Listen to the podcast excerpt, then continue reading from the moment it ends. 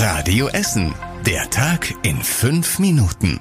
Am 21. September mit Zoe Tassovali. Hallo und schön, dass ihr zuhört. Das Programm für das Essen Light Festival in der Innenstadt steht fest.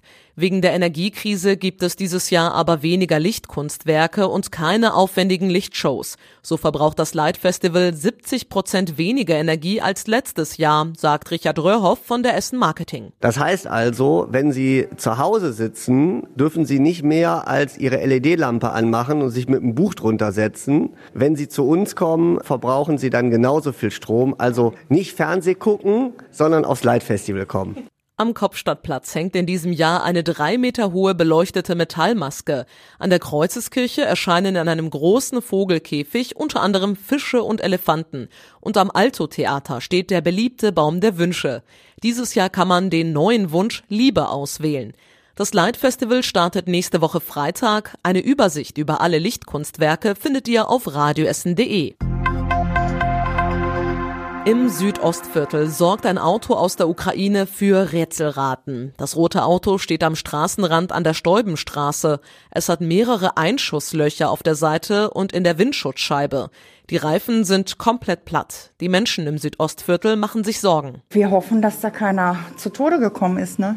Weil das sind ja glatte Durchschüsse. Also wir können nur sagen, dass da wirklich schon die Stadt Essen was dran gehängt hat. Ne?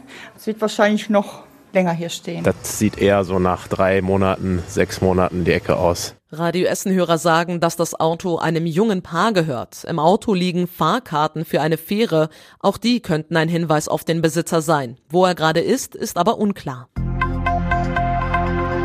Nach der Massenschlägerei in Altendorf vor drei Monaten hat die Polizei einen 26-jährigen Mann festgenommen. Er soll einen anderen jungen Mann in den Hals gestochen und so lebensgefährlich verletzt haben.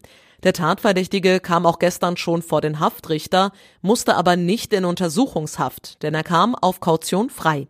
Die Ermittlungen dauern noch an.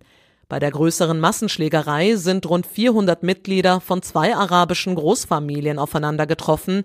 Sie haben sich gegenseitig mit Messern, Baseballschlägern, Tischen und Stühlen attackiert. Was damals alles passiert ist, haben wir euch ausführlich auf radioessen.de zusammengefasst. Die Stadt will in den nächsten Wochen Hundebesitzer bei uns in Essen stärker kontrollieren. Wer einen Hund hat, muss ihn eigentlich innerhalb von zwei Wochen für die Hundesteuer anmelden. Viele machen das aber offenbar nicht. Das Ordnungsamt lässt sich deshalb in den nächsten Wochen von den Hundebesitzern die Steuermarke zeigen.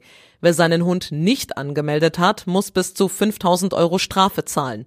Parallel dazu können Hundebesitzer ihre Hunde bis Ende des Jahres noch anmelden, ohne eine Strafe zahlen zu müssen.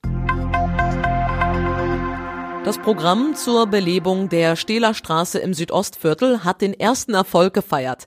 Mitte Oktober öffnet in der Nähe des Wasserturms ein Fahrradladen. Der Besitzer zahlt bis Ende nächsten Jahres nur 20 Prozent der Miete, den Rest übernimmt das Land. Die Essen Marketing versucht noch weitere Läden, Startups und Gastronomen für die Stehlerstraße zu finden. Im besten Fall halten sie sich auch dann noch, wenn die Miete wieder normal ist. In der Innenstadt gibt es dasselbe Förderprogramm. Dort konnten so bisher acht leerstehende Läden auf der Limbecker Straße gefüllt werden. Die Fördermittel für neue Kühlschränke bei uns in Essen sind nach drei Wochen schon ausgeschöpft. Der Regionalverband Ruhr hat insgesamt 7000 Euro bereitgestellt. Damit konnten etwa 700 Kühlschränke mitfinanziert werden. Jeder Privathaushalt bekommt für ein neues Gerät 100 Euro dazu.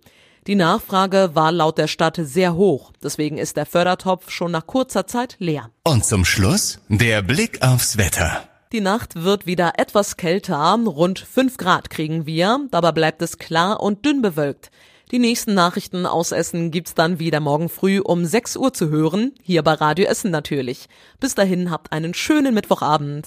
Das war der Tag in fünf Minuten. Diesen und alle weiteren Radio Essen Podcasts findet ihr auf radioessen.de und überall da, wo es Podcasts gibt.